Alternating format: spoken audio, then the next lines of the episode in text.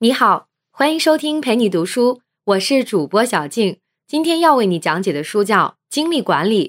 这本书大约十七万字，我会用二十五分钟左右的时间为你分享这本书的精髓。什么是精力管理，以及怎样才能管理好自己的精力？对于事务众多的繁忙人士，如何高效率完成各项事宜，这是一项挑战。因此以来呢，在个人管理的范畴当中，时间管理都是不可忽视的。在和时间的赛跑过程中，效率是很重要的一个指标。然而，高效不仅仅是指完成速度，还包括了完成的质量。也就是说，除了提升效率，我们还需要关注如何提升效能，这才是真正的高效。简单来说，除了要做得更快，还要做得更好。本书作者是吉姆诺尔和托尼施瓦茜，前者是美国一名心理学家，是美国心理协会的会员。后者呢是精力管理机构的 CEO，他们从与职业运动员的合作当中总结出经验，提出了精力管理相关理论和一整套提升精力的方法。精力管理这本书直接指出，管理精力而不是时间才是高效表现的基础。两位作者能和很多全球著名的公司合作，帮助这些企业员工提升精力管理水平。本期我们将详细讲述三个问题：什么是精力管理？精力管理的四个来源以及如何进行精力管理，下面就来一一为你解读。我们先来看第一个观点：精力管理是高效表现的基础。随着社会发展速度的不断加快，生活节奏也在不断加快，在有效的时间内完成更多的事情，这是人们追求的一个目标。然而，在这样的效率追逐当中，我们会感到疲倦，特别是人到中年以后，压力倍增，事业家庭需要面面俱到。经常会有心有余而力不足。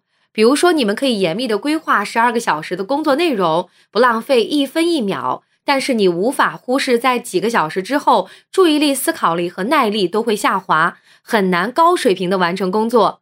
你可以用提醒软件来帮助自己记得家人的生日，但是到家之后呢，却觉得很难把自己从工作中抽离出来，思绪不断，无法专心的陪伴家人。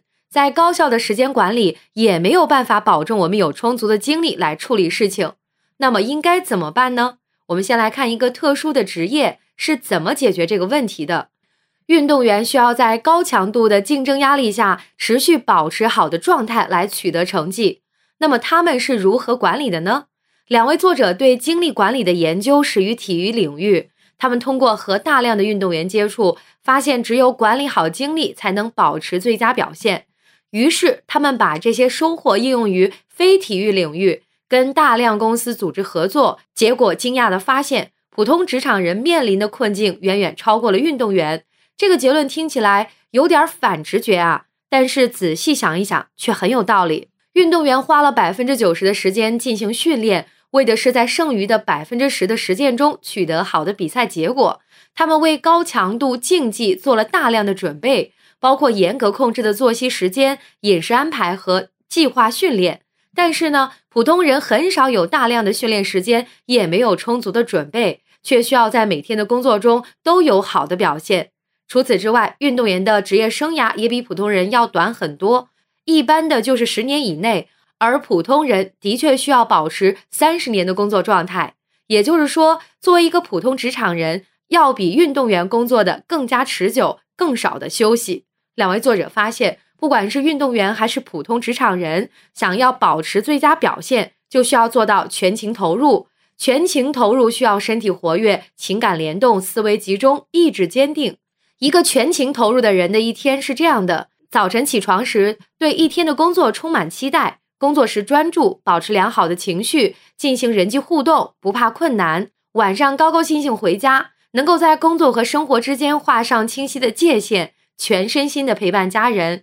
然而，在现实当中，根据盖洛普公司的调查数据显示，只有不到百分之三十的美国劳动者在工作的时候能够全情投入，百分之五十五的人会心不在焉，还有百分之十九的人行为消极。全情投入需要我们有充沛的精力，所以精力管理是高效表现的基础。那么，接下来我们就为你详细阐述精力到底是什么。第二个观点，精力是做事情的能力，包括体能、情感、思维和意识四个方面。先来说一说体能，精力对运动员这样的职业，体能的重要性不可而言。而对于坐办公室的脑力劳动者，体能的重要性经常被低估。可实际上啊，体能精力呢是精力的基础，对其他三种精力呢都有直接的影响。从生物学角度来讲，精力来源于氧气和血糖的化学反应；从实际生活的角度来看，体能精力取决于我们的呼吸模式、饮食结构和作息安排。呼吸对人们来说是一个自然而然的事情，很少去刻意的关注它。但是呼吸却跟我们的自然状况息息相关。当我们感到愤怒和焦虑的时候，呼吸就会变得短而急促，影响情绪和思维能力。这个时候呢，最简单的应对方法就是腹式呼吸。呼吸呢，不仅能够聚集精力，还能够深度放松。深呼吸呢，有利于精力的恢复。比如说，三次一组吸气，六次一组呼气。体能的一个重要来源，那是食物。在饥饿的情况下，除了食物，其他的东西很难会吸引注意力。因此，你吃的太少会直接影响到能量的获取。相反，如果你吃的过多，也会损害精力。和低脂蛋白以及蔬菜、谷物等复合碳水化合物相比，高糖、高脂和简单碳水化合物的转化效能的释放的能量也更少。当我们早上醒来的时候，已经有十个小时没吃过东西了。即使你不饿，血糖水平也已经比较低了。早餐非常重要，在一整天当中，最好要吃五到六餐低热量、高营养的食物，这样才能供应稳定的精力。因为能量最丰富的食物也不能支持四到八个小时的高效表现。除了呼吸和饮食，睡眠是最重要的精力恢复来源。睡眠不足就会影响力量、心血管能力、情绪和整体经济水平。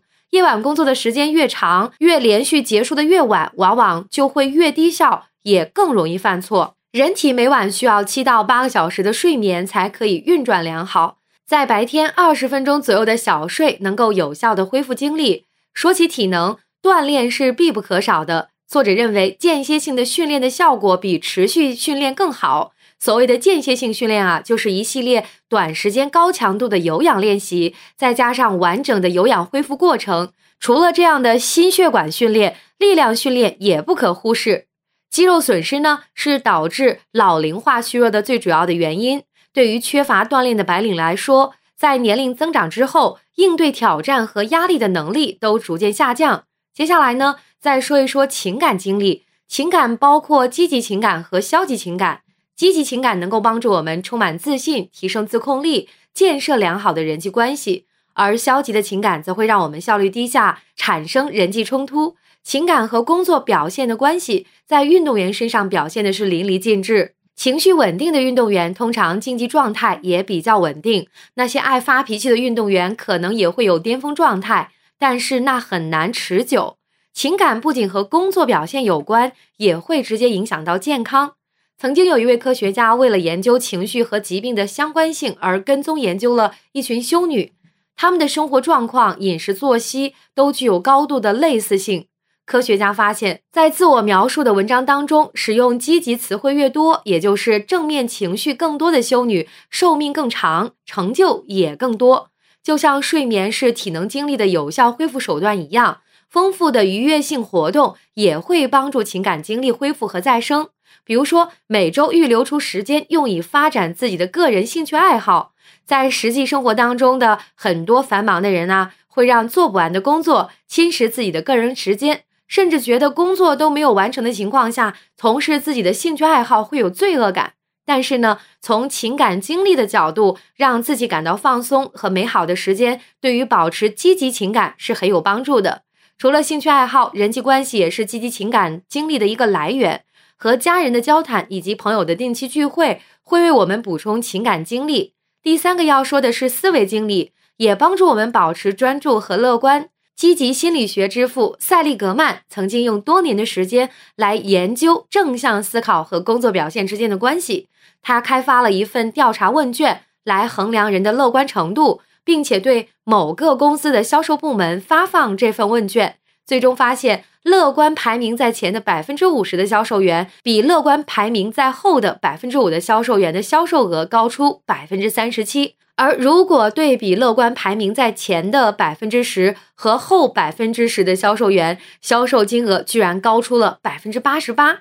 同时呢，乐观排名第一的销售员离职率也更高。要想获得专注和乐观，我们需要发展自己的思维精力。那么，怎样才能保持充沛的思维精力呢？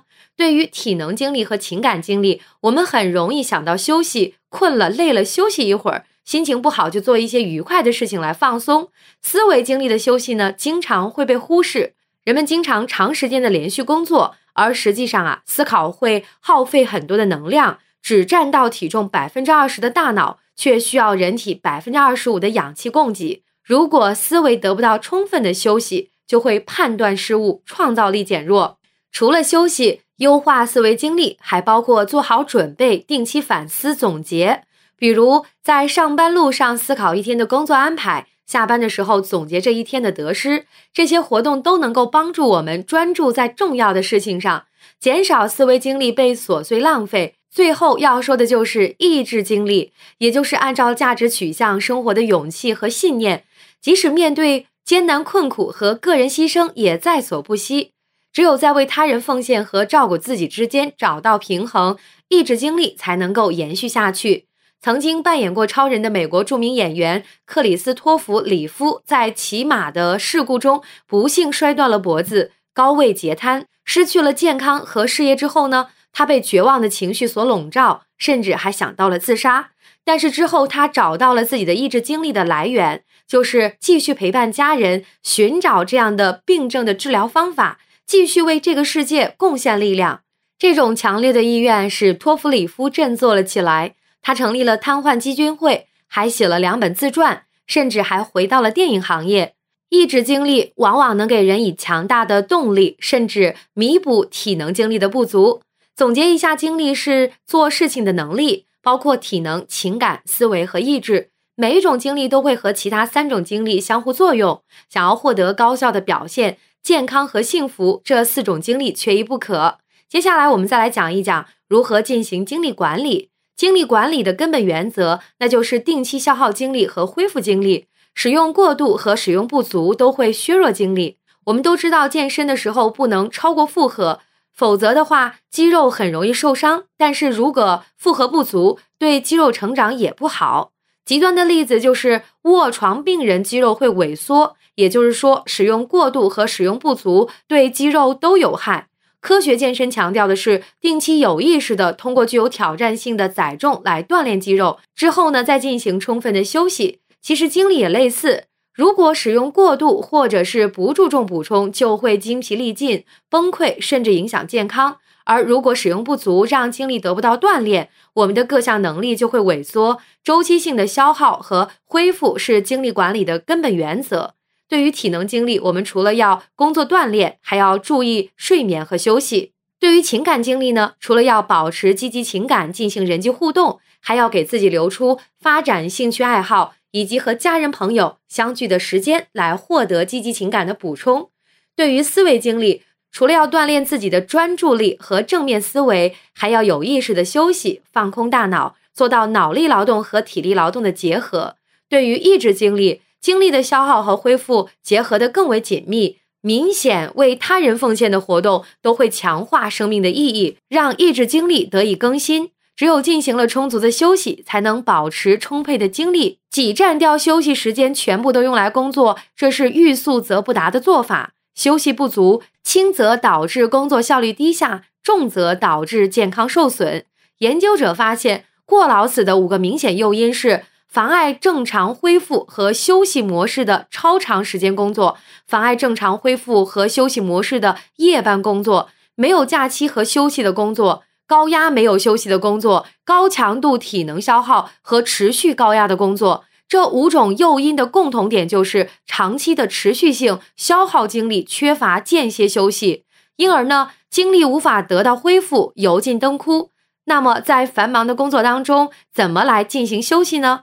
在工作九十到一百二十分钟之后，身体就开始渴望休息和恢复了，并且会发出一些信号，比如说伸懒腰、打哈欠、注意力下降。这时候能适宜的做法可不是勉强支撑，而是让自己休息一会儿。所以，我们可以有意识的把自己的工作切割成九十到一百二十分钟的单元，单元与单元之间的安排十到十五分钟的休息。就像是学生的课间休息一样，休息的方式也可以是多种多样的，听音乐、爬楼梯、冥想、跟同事聊聊天、几分钟的运动，这些都是可以帮助自己恢复精力，提高一下单元的工作效率。除了张弛有道、劳逸结合，我们还要注意不断突破自己的舒适区。在肌肉锻炼的时候呢，只有选择了适合的复赛，能让自己达到力竭时，才会让肌肉得到最大程度的锻炼。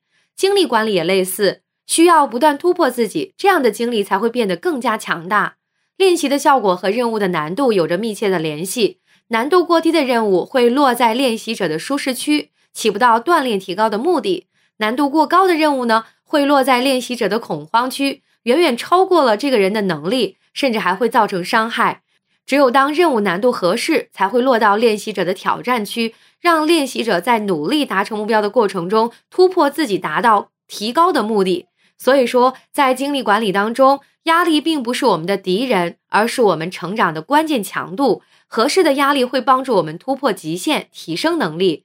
比如说，当你刚刚被晋升到新的工作岗位上，会感觉到压力很大，好像超出了自己的能力范围。但是付出努力一段时间，你会逐渐找到游刃有余的感觉。在这样一个基本原则之下，我们需要制定适合自己的精力管理计划。那么具体应该怎么做呢？首先需要明确目标，搞清楚什么才是对自己最重要的。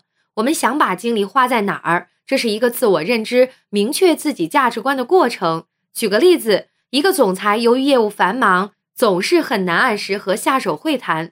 常常让下属等待自己，虽然说下属感到不满，但是呢，总裁觉得自己已经尽力了，难以做到更好。直到跟总裁谈到他的核心价值观时，他说：“尊重是自己最看重的。”接下来问这个总裁，让他人等待是否是一种尊重？他沉默了一会儿，说：“不是。”当他把自己的日常行为和核心价值观连接起来之后，就有了更强大的动力去解决这个问题。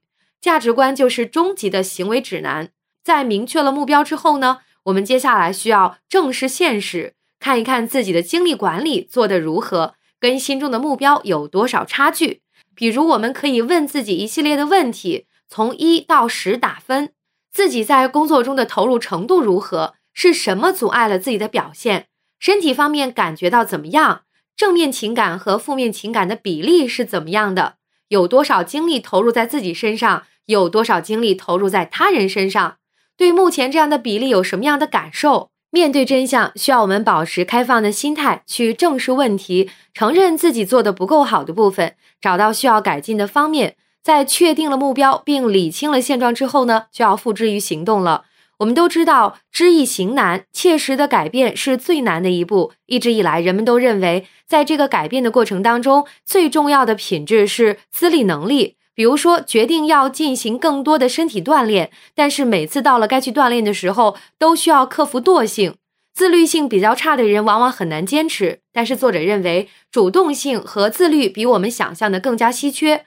我们必须选择性的使用，即使很小的自控行为都会耗尽储备。事实是啊，我们每天只有非常有限的精力来进行自控。有一个心理学家做过这方面的实验。让两组人在参加一个很难的测试之前，先分别进入不同的房间。一个房间里放有诱人的食物，另一个则没有。结果是，曾进入诱人食物房间的那组有更多的人更早的退出了测试。这就是因为他们在抵御食物诱惑的过程中使用了自律，导致呢在接下来的实验中自律不足，难以坚持。既然自律性这么稀缺，我们该怎么改变自己呢？有数据表明，人类行为只有百分之五是受自我意识支配的。我们的行动呢，有百分之九十五都是自动反应，或者是对于某种需求的应急反应。这告诉我们，良好习惯具有巨大的力量。改变的关键就在于我们要建立新的习惯。当熟悉到能够自动化完成时，就不需要耗费自律了。新的习惯有一个六十到九十天的养成周期，我们需要的尽可能把自己的计划精确化和具体化。比如说，不要说一周锻炼两三次，而是说每周二、周四周六晚上七点锻炼。行动越具体，我们就越不需要在完成上想的太多。另外呢，每次不要改变太多，先完成一个新习惯，等稳固之后再进行第二项改变。为什么大多数人的新年计划都不会实现呢？就是因为一次性制定了太多新的改变点，执行起来困难太大了，没几天就会回到熟悉的旧有模式。再有一个，制定的改变计划也要符合实际情况。如果说都已经好几年没有运动了，一下子设定每周跑五次，每次跑五公里，这就不大现实，很容易放弃。改变不可能是一蹴而就的，需要有耐心，循序渐进，一步一步来，这样成功的可能性反而会大很多。这就是把所学知识转化为行动的关键。明确自己的目标，理清现实情况，一步步做出改变。等一个改变习惯养成之后，再开始第二个改变。书中给出了一个例子，讲述了作者帮助一个叫罗杰的中年人改变的过程。罗杰四十二岁，是一家大型公司的销售经理，掌管着一个大区域的业务。他跟妻子相识于大学，结婚十五年了，有两个孩子。这是一个典型的成功的中产阶级的生活状态。夫妻两个人的收入可观，住在环境很好的区域，但是呢，工作都很繁忙，又要发展事业，又要支持孩子的成长。罗杰想要改变的原因是，老板对他的工作表现越来越不满。经过诊断，罗杰有五项障碍：精力低下、焦虑、消极、人际关系淡薄、缺乏激情。在情感经历方面呢，他也感到捉襟见肘，跟妻子和孩子的相处时间不足，交流时间过少；而在公共场合呢，跟同事的关系也没有之前融洽。这其中的根本原因就是他的体能精力出现了问题。在繁忙的工作当中，罗杰放弃了运动，体重增加，饮食也不健康。他不吃早餐，又经常在饿的时候吃高热量零食来充饥。改变的第一步是先帮助罗杰明确人生目标。罗杰认为呢，自己的价值观是家庭第一，努力工作，尊重他人。明确的价值观是改变的动力。第二步是看清现实，分析现状和目标之间的差距。第三步呢，就是制定改变计划，建立起规律健身、健康饮食和陪伴家人的习惯，是罗杰阶段的首要任务。他每周健身三次，并且确定了具体的时间。他开始吃早餐，选择营养丰富、高蛋白的食物，并且在一天的具体时间段少量加餐。他调整了自己的工作安排，每天六点半之前结束工作，去陪伴家人。这些改变计划和工作并不直接相关，但是罗杰发现，除了自己的体能和家庭关系得以改善，工作的效率也有所提高，心态更加积极，精力更加充沛。在第一阶段习惯养成之后，罗杰又进行了第二阶段、第三阶段的改变。经过一年的努力，罗杰的事业有了很显著的提升，和家人的感情大大改善，他自身也得到了更多的满足感。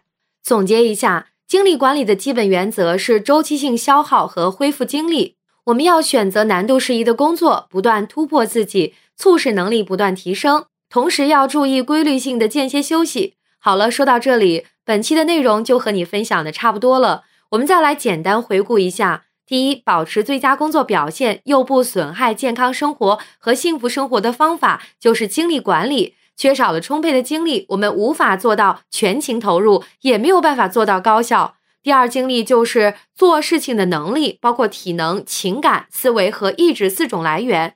体能精力是基础，和呼吸、饮食、睡眠、锻炼相关。情感精力决定了正面情感和负面情感的比例。正面情感可以有效的提升个人的表现，带来幸福感。思维精力帮助我们保持专注和乐观。意志精力和人生目标相关。是我们具有面对挫折的勇气和信念。第三，精力管理的基本原则就是周期性消耗和恢复精力。